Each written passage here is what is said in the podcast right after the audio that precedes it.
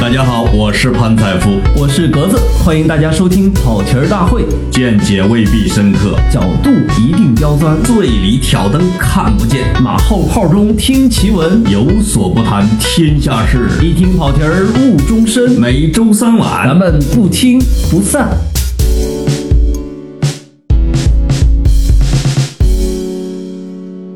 跑题大会的听众朋友们，大家好，我是格子，我是潘采夫。啊，我们首先，我首先仅代表我自己和我们全亚洲的 那个跑题大会的听众，恭喜潘总，贺喜潘总，哎，出什么事儿了？融资三亿美元，即将实实现财务自由。当然，你要觉得不自由呢，哦我也可以理解，因为你还不是世界首富。你那你应该恭喜我们公司老板吧？啊，作为一个打工仔，我反正也由衷的感到喜悦嘛。呃，你要是不喜悦就怪了，三亿美元那能分你一个亿不？如果一切顺利的话，是不是明年我就可以这个每天陪着你录跑题大会了？那你得看我这有没有空。我还没有财务自由呢，你老说这个嗯，反正贵单位也快上市了。讨厌。我们什么时候会上市？嗯，那我们这次啊，你是不是先给大家道个歉啊？啊，哎呀，哎，这对这这个歉我得道。对对，这一期啊，应该说是这样的啊，大家理应在十一之前那个星期听到。而且很精彩的一期。真的，当时、啊哎呀，我真是觉得跟潘总是学学习到好多东西。哎呦呦，不是，我们聊完中国互联网是吧？哎，聊完之后，两个人就觉得哇，兴奋。确认了一下眼神，就觉得内心很充盈，哎，觉得这期聊的不错。对，就觉得这事儿，你想，我当时还是重感冒，我出来之后，我都跟朋友说，我说我发现了，我人生感觉再差的时候，我也能跟老潘对喷上一个小时。然后格子老师看了一下他的录音设备，哎，我靠，哎，我靠，我靠，哎呀，呃，发生了什么？到底？这就是财务没自由的情况下的一个问题。你说我要有助手，我能骂自己吗？哦，是不是？就是自己我做节目自己录的后果呗，对，它就没了。嗯、我们是一直对外显得像个团队。我们已经不止一次把自己的节目录没了的，是不是？呃，但是比较可惜的是潘这期潘潘总，明年你这个实现财务自由之后，一定给咱们配一助手。配一助手哈，哎，主要是送咖啡，对，啊，录音自己来没错儿。啊，就是就是我我有一种特别奇怪的感觉，就是这个节目录没了，再重新再录一遍的时候，就像我昨天我昨天在 给一个杂志写一个叫小镇的一个文章的时候，三千字，我交给人家的时候，人家说潘老师怎么是一千八百字？我当时脑袋嗡，我剩下的没存上哎呦，啊，我给他默背出来，那种感觉默背就真就像又吃了一遍自己的食品一样，你知道太痛苦了。我我作为写作者，经常碰上你这种情况，所以我后来啊，我就直接什么废话不多说，我就买那种云端在 iOS iOS 端所有端实时更新的那种写作软件自，动点保存那种对，吧呃？不用点，就是自动一直在保存着。我还是用 Word，我就是每次点点，有的时候它真的坑我，试过啊，有时候你一篇它就是最后两段存不上，哎我也不知道为什么原因。我就坚决不信任这种软件，我就直接用云端在线保存。当然它有一个好处，就说我有时候这稿没写的时候吧，我传给人家是一个空的，说哎 没存上，潘总，像你这么鸡贼，还能这么有钱，真是又学习了。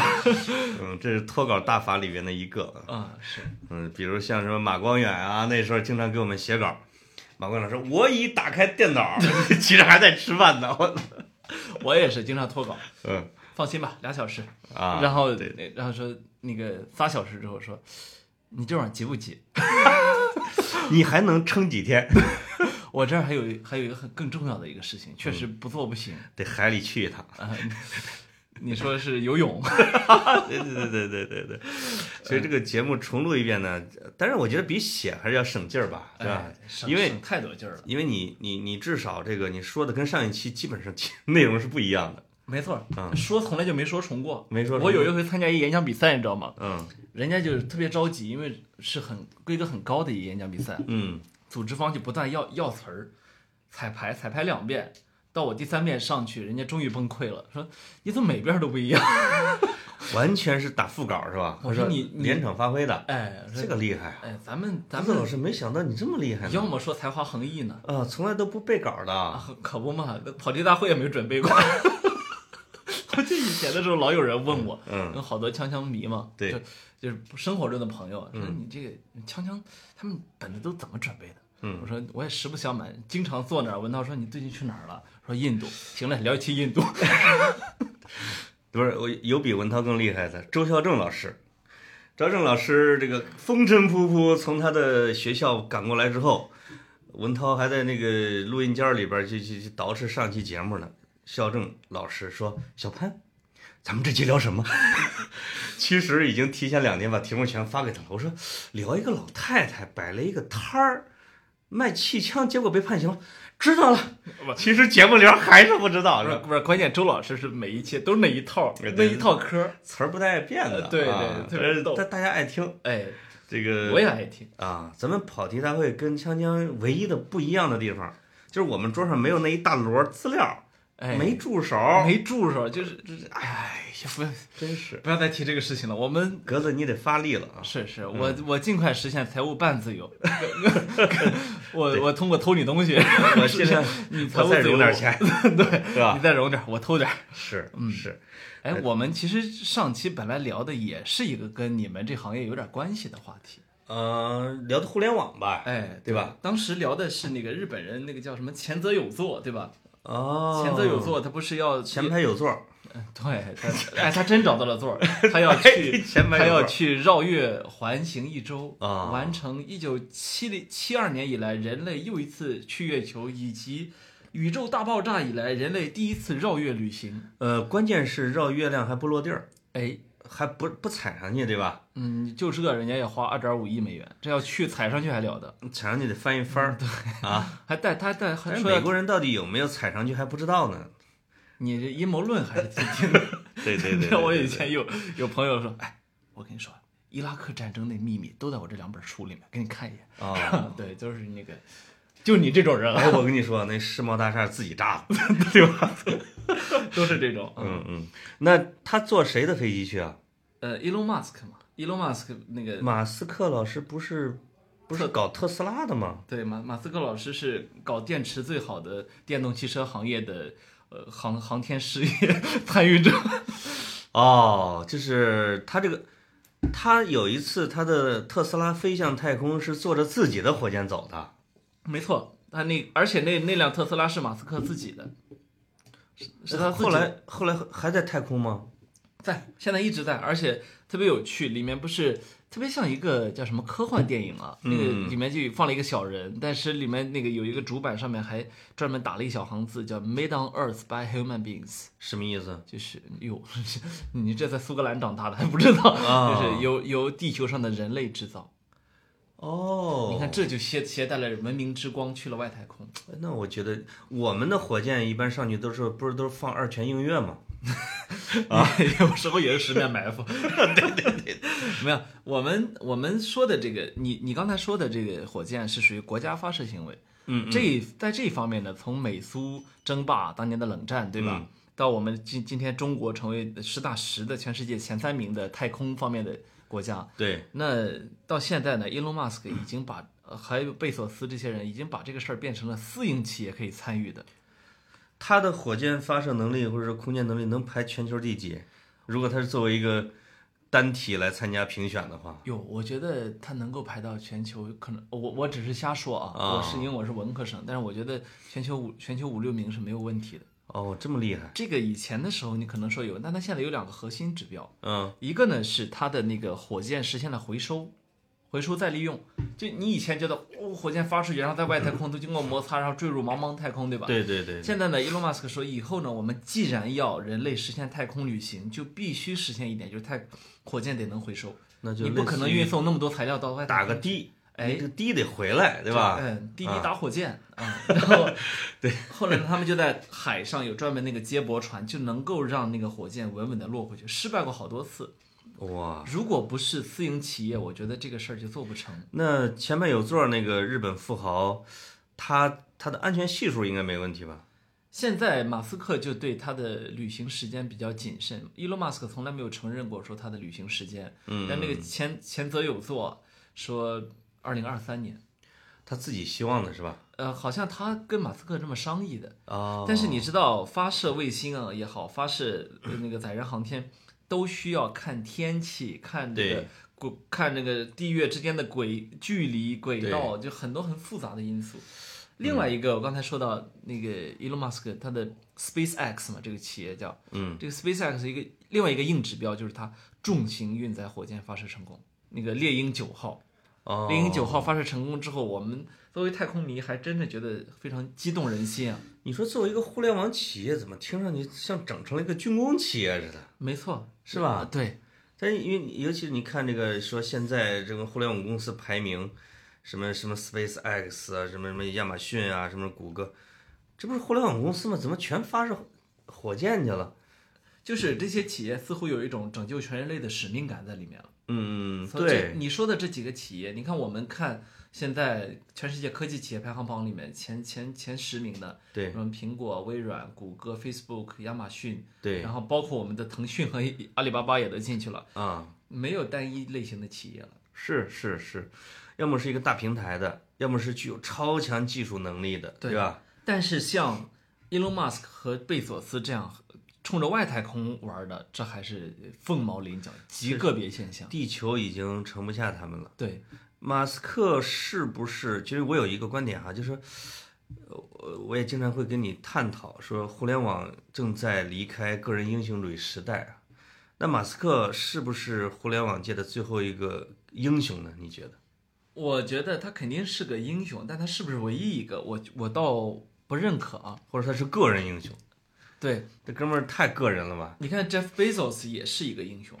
嗯，，Jeff Bezos 已经在资产上，你刚给我看福布斯排行榜上已经超越盖茨，一千五百亿美元，没错，这是最新的身价评估，对。而且第一个超过一千亿美元的。对，然后他、他自己也设了一个嗯外太空探索企业叫 Blue Origins 蓝色起源，嗯，那他也有自己的雄心勃勃的太空计划，并且好像我记得一之前贝索斯说他年底就想载人航天就成功。妈呀，这就这两个人，那是小时候是这种什么科技迷，或者太空迷，或者老看这种科幻世界的啊，这种人吗？他就把自己小时候的梦想就能通过财富能实现，实现了，对，这挺幸福的一件事儿。而且是超强执行力。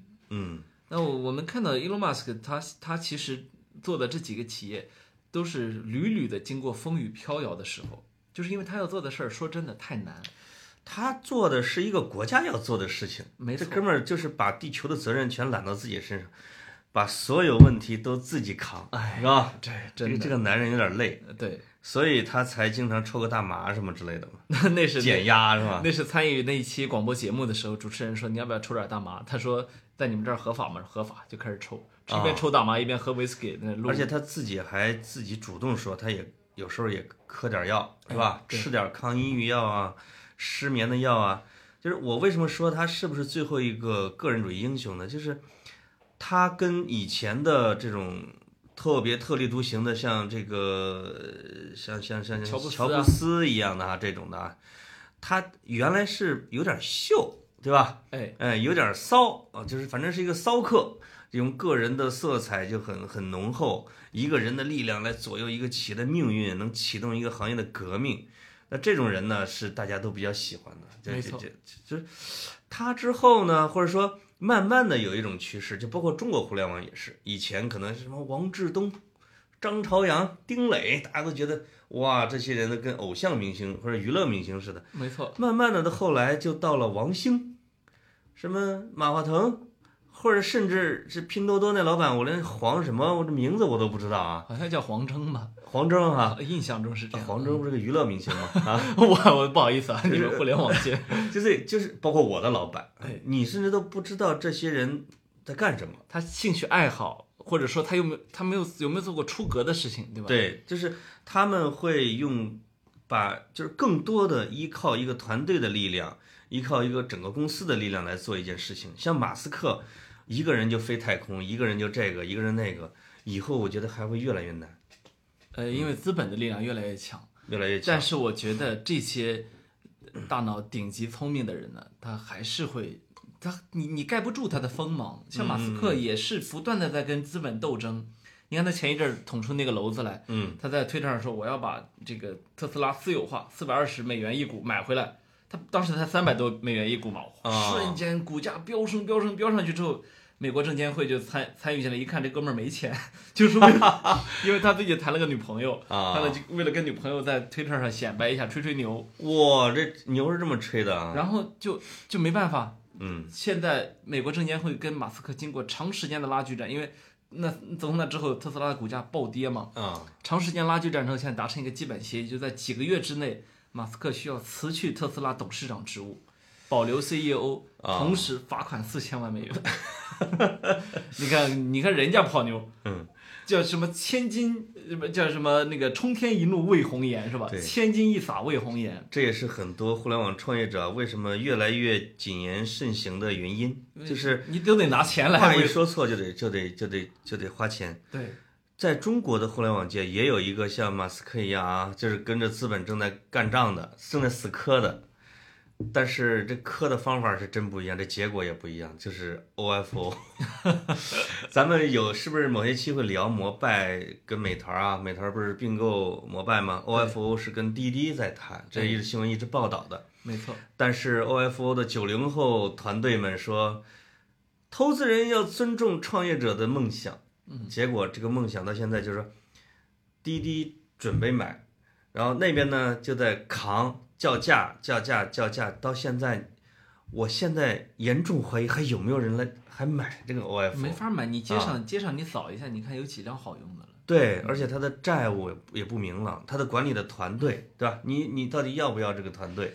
所以，当一个人说跟资本来叫板，或者你跟资本来博弈的时候，你还是要说你你你做的这个事情，你的价值资本承认不承认？那马斯克这个，这绝对是大宝贝，你知道吧？不过讲老讲老实话呢，我也觉得这个 ofo 和和马斯克做的事情呢，这个价值确实不可同日而语。你说你就是满大街摆满了自行车，这个嗯，让让大家有个自行车骑，是吧？嗯这个好像和你把人类送怎么上外太空，着这个开汽车的他瞧不起骑自行车的呢？那倒也不是，这这个是是是开火箭的，贾。跃亭到现在一个车都没造出来呢，都已经又把许家印的钱给弄了好几十亿人民币了、啊。谨言慎行啊！现在 不是俩人现在正在基本上正在打嘴仗呢啊！我们其实也是看媒体的报道啊，对对对，啊，就是看来造车就是高级一些，呃，应该说是这样。你看人家马斯克是改变了电动车行业，嗯，这一点你得承认。我其实我有个问题想问你鸽子，就是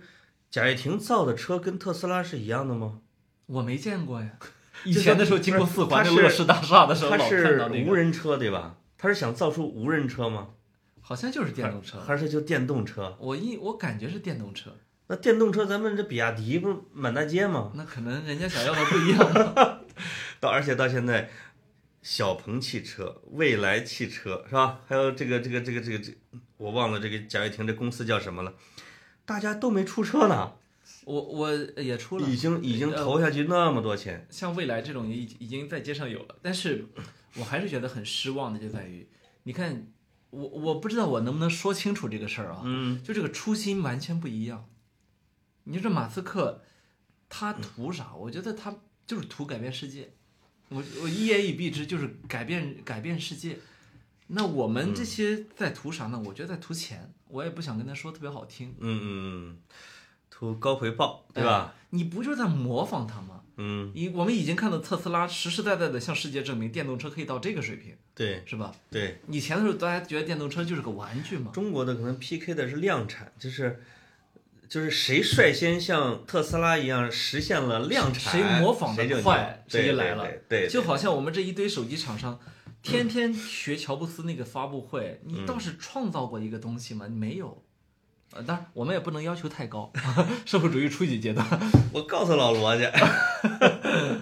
啊，是，就是，当然我们中国互联网的特，这当然中美贸易战也涵盖这个啊，就说到底中国有没有在什么在技术端啊什么什么之类的，但以我在互联网这几年很贫瘠的工作经验，我们在核心技术端，在核心模式创新这一块儿，基本上还是以模仿为主。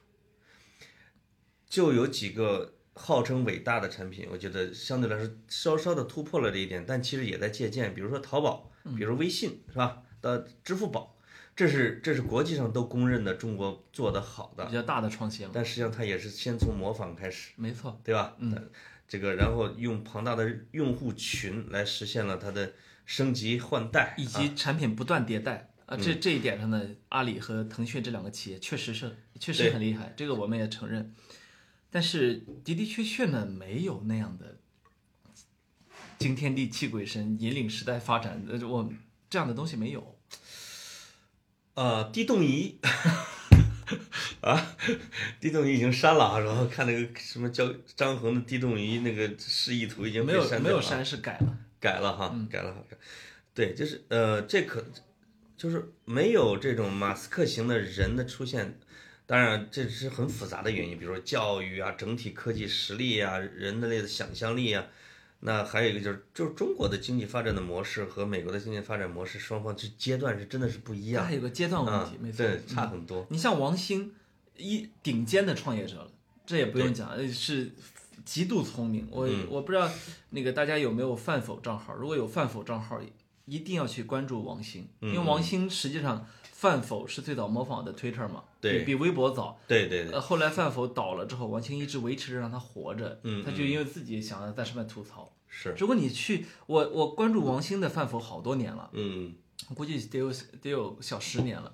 那特别有意思的一个人，你看他，他生活中就不断在那思考。你看我给大家念念几句啊，最近的，那个，呃，他说那个雀巢 Nestle 这个名字的来历竟然是创始人的姓，这是我始料未及的。不过这个词儿的原意确实是雀巢。然后 还有一条说，呃，有什么东西是不稀缺的吗？欲望。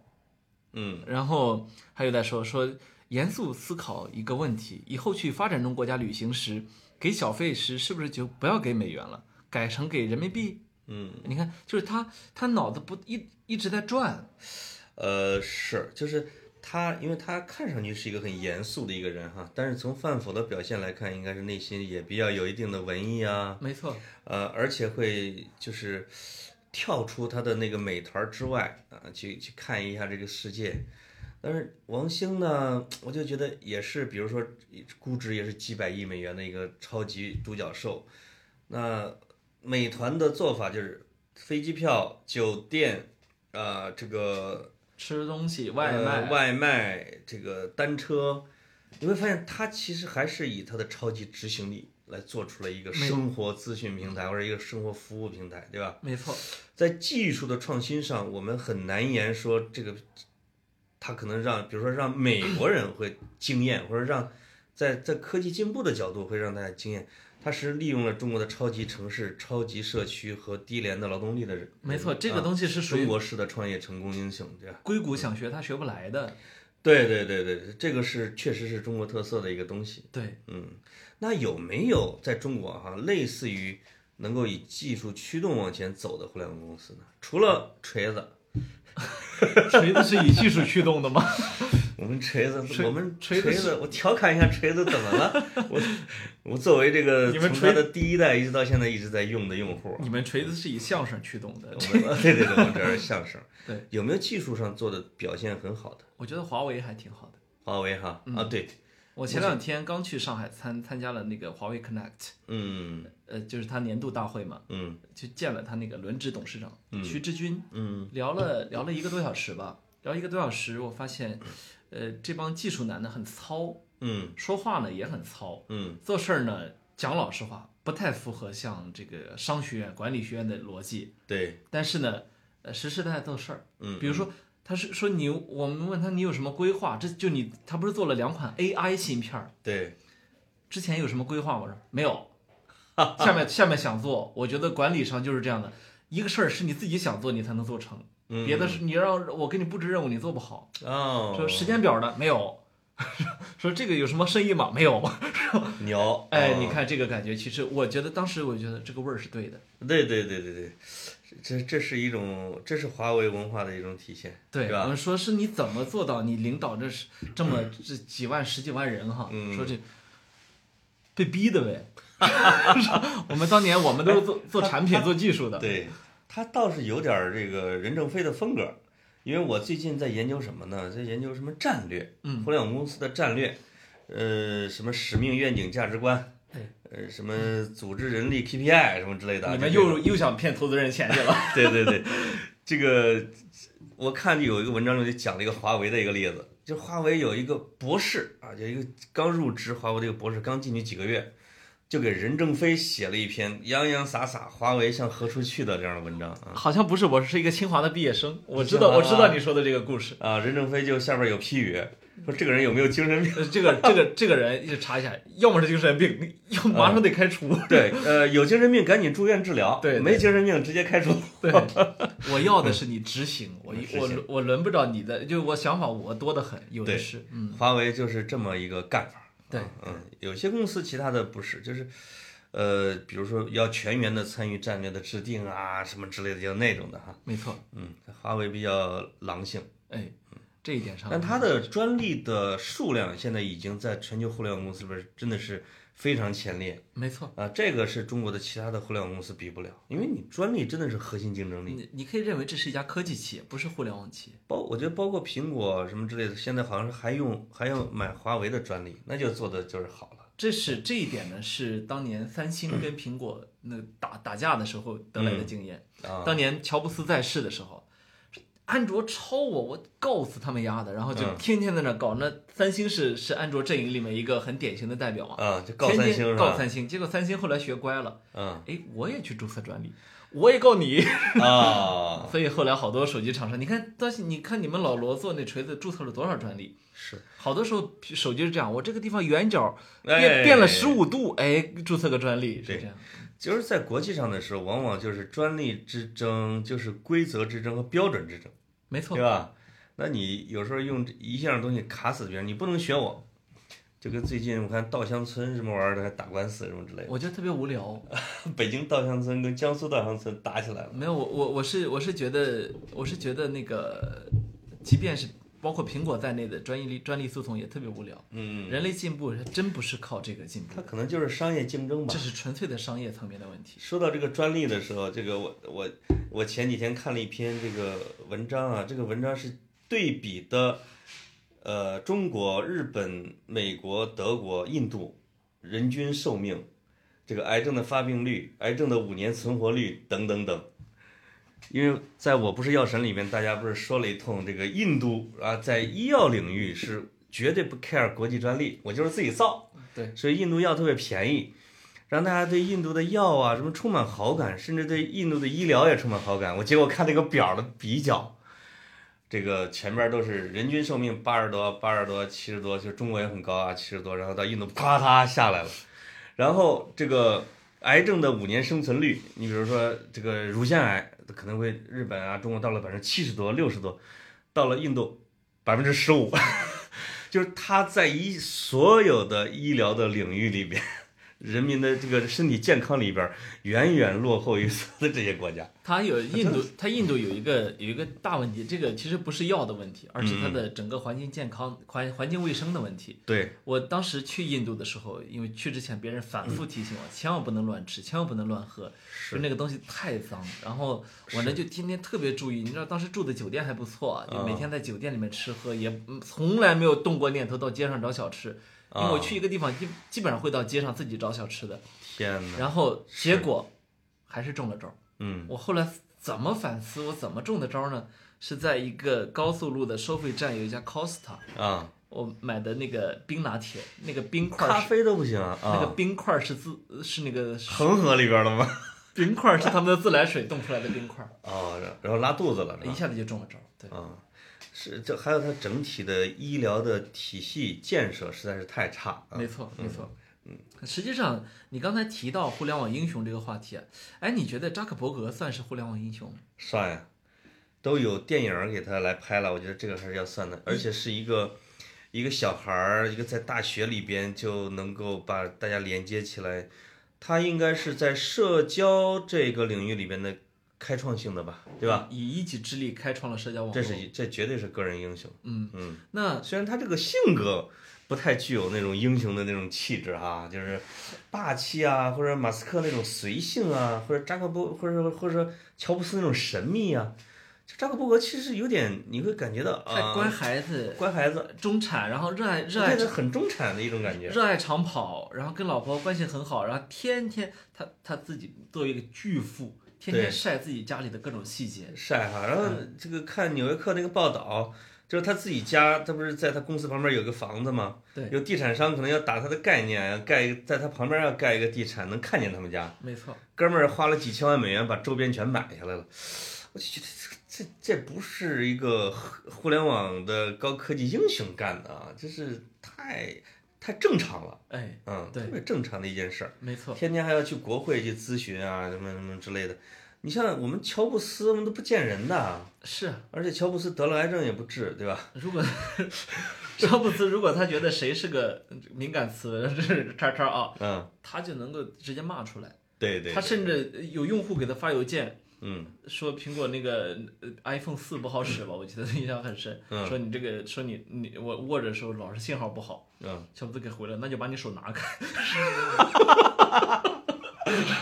啊，扎克伯格是没有这个的，说啊，他就天天说啊，我们要创造的是一个这样未来很好的愿景，让所有的男人、女人们啊，对对对然后对对对这个什么 connect 上是。都是这套。然后你你刚才说到他那个两个，一个是他去国会参与质询，嗯嗯，大家会不自觉的想到当年比尔盖茨去国会参与质询的时候，比尔盖茨那那一场质询完了之后，微软就被分拆了，对对对对 因为他表现的实在是实在是太个性化了。对对，结果马斯克的时候就是很乖，嗯，就会说什么我都在那。扎克伯格的时候不不是扎克伯格，对。说什么我都特别认真、特别温暖的回答。对，因为盖茨跟他说了，你千万别听，呃别别别按我这路子来，结果结果那个吸取教训。结，果发现是最终最终出丑的是那帮参议员，是。参议员就是对技术问题各种不懂，其中有一个说你们这个怎么着盈利啊？然后说参议员我们有广告，对他意思就是说，你要是不问用户收费的话，你还怎么怎么赚钱呢？你，对，嗯，他可能都不用 Facebook 那个参参议员哈参议，员我我们有广告，啊这个后来就变成了 Facebook 员工 T 恤上的一句话啊，，Senator we，对对对对对，所以可能啊，这这个也是我觉得在整个世界的互联网环境的变化。如果是这十几年之前，Facebook 要分拆的，就是如因为按照传统的市场份额，它已经远远超过了垄断，它再加上 Instagram、WhatsApp，对，尤其是 Instagram，它我觉得至少国会得让它给把它给卖了吧，对吧？Snapchat 两个人，我觉得这几个加起来应该得占占百分之八九十的市场占有率。没错，那就超过了我们中国的滴滴了都，对不对？所以咱现在政府对互联网企业的，尤其是平台类互联网企业的市场份额容忍率大为提升。法法律其实没太跟上来，嗯，有时候是我们的决策者自己还在观观察期。还有一个可能是就是平台的特点，就是在这个行业里面留一个大的，哎，是吧？再留一个有特色的。嗯，你要真给它拆了，这就做不成了。也可能有，而且这个平台类企业在它到了很大规模的时候，它会成为一个社会企业。而且你说像社交网络，你怎么拆呢？你说腾讯十亿，呃，微信十亿用户，你拆五亿出去给谁呢？给就 Facebook 拆成五大洲局域网，对吧？对，嗯。然后，但是呢，我越发觉得，虽然是扎克伯格这一代人呢，看上去没什么个性啊，嗯，但其实更危险。对人类社会来说，他们不是说更危险，而是说把人类社会置于了一个更危险的境地。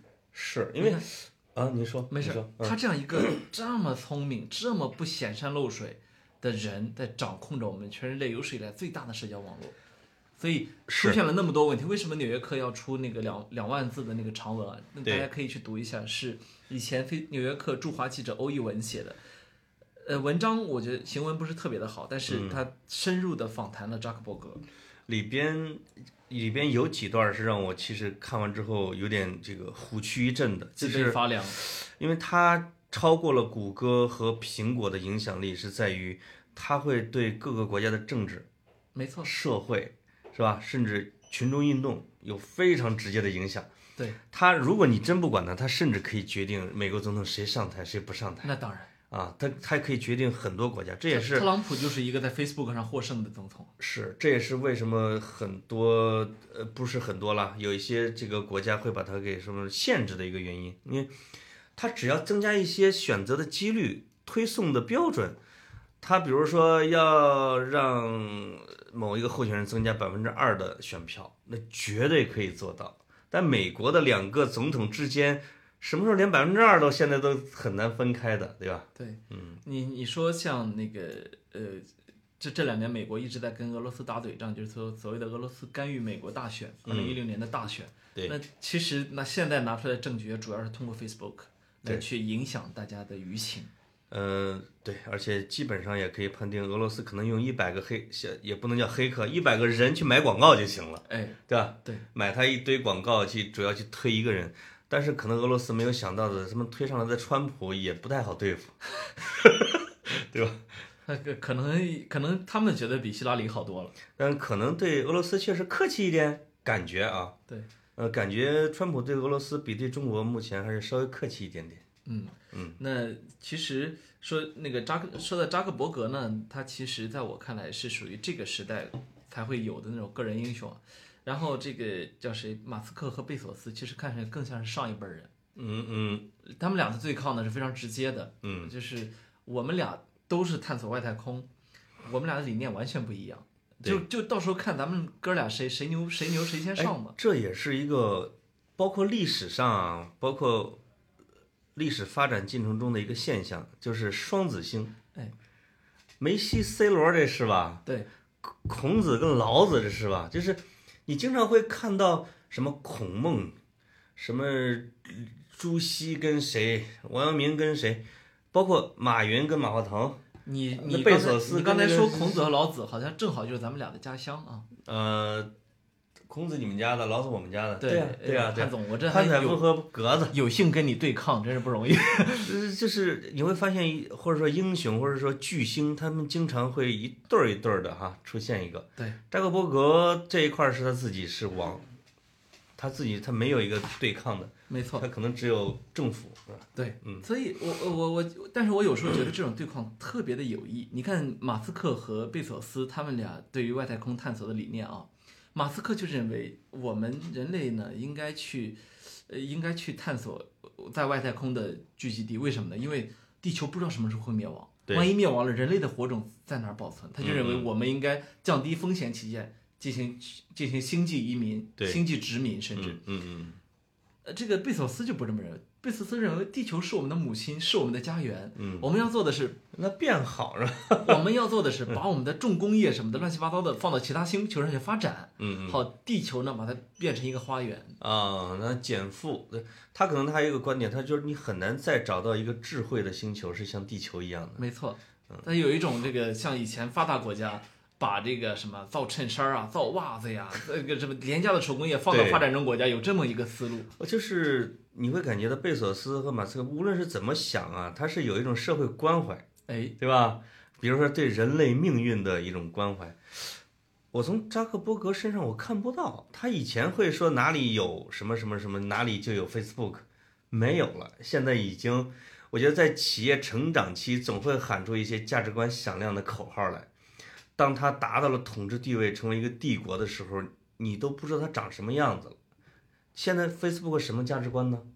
我现在我就是我就看不到扎克伯格表露出了或者他的追求是什么。我觉得这正是一个大企业和伟大企业之间的一个分水岭。嗯，我呢还倾向于认为 Facebook 还会成为一个伟大企业。嗯所以呢，我觉得是扎克伯格自己处在一个价值观的混沌期，但不代表他不想有，这个是一个很重大的差异啊。嗯，就是扎克伯格自己其实也很困惑现在，对，但是呢，应该是什么？这个话题对他来说可能暂时来说过大。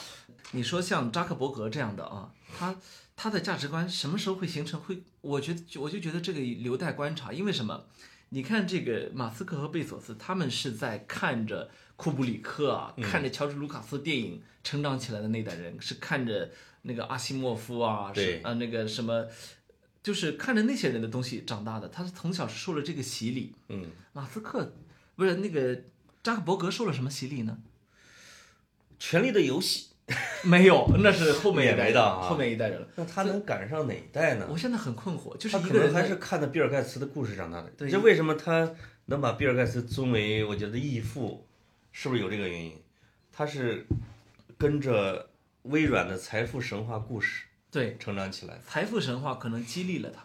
嗯，那这就很像我现在看中国特别火的一些大企业家，我一看你就是九十年代厚黑学没少看的。对比如说啊，这个这能点名吗？好像有一些卖什么金的那些保健品公司的，就他自己就是啊，我看了什么什么的著作，悟到了什么，这一下就有时代感，哎，对吧？对，啊，到底到底哪一代人做哪一代的事儿，其实在中国也是一个很清晰的一个东西。没错。嗯，呃，经这个年少时候或者年轻时候接受的那个影响，是你甩不开的。对对，所以我觉得我对最新一代的，咱们都说九零后创业，九零后创业，我对他们到底能创出一个什么样的互联网世界，其实还是抱有好奇的。到底能不能像马云、马化腾这样啊，就是说能够能够做出一些非常大的事情来。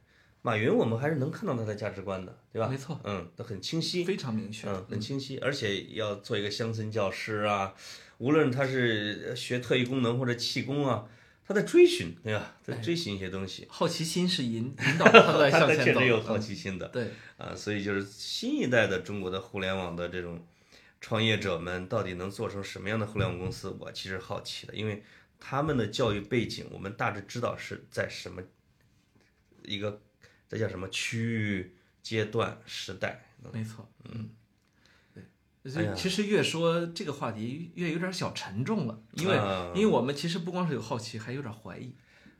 可不吗？嗯，已经是秋天啊，这首歌啊，我们经常会说互联网寒冬，互联网寒冬，聊着聊着聊到互联网寒冬了，可能也就不不太展开了吧，是吧？对，嗯嗯，不过说一点高兴的啊，啊，呃，马斯克和贝索斯在探索的同时呢，英国有一个企业叫维珍银河，嗯。维珍银河它那个老板叫 Richard Branson，那个是一个爵士啊，啊，宣布我将在未来几周送人类上去太空旅行。哦，维珍啊，嗯，对，维珍不是维珍银河。是是瑞恩航呃，你说的是维珍老板吗？你？说的维珍航空，对呀、说的是维珍银河。他俩不是一个公司啊，然后呢，啊，你就做的一个科技公司哈，对，你就看到人类是不断的在那儿有这种不断的在各个地方，世界全世界各地冒出来这样的人，嗯。想要去改变我们的轨迹，而且我觉得，呃探索宇宙是一个很好的轨迹。是，所以我们还是要开眼向阳看世界，不要老看着我们这一块儿，是吧？没错，要跟人类的步子一块儿往前跑。跟全人类一起对标吧。对对对，好的，好，就到这儿，拜拜。拜拜。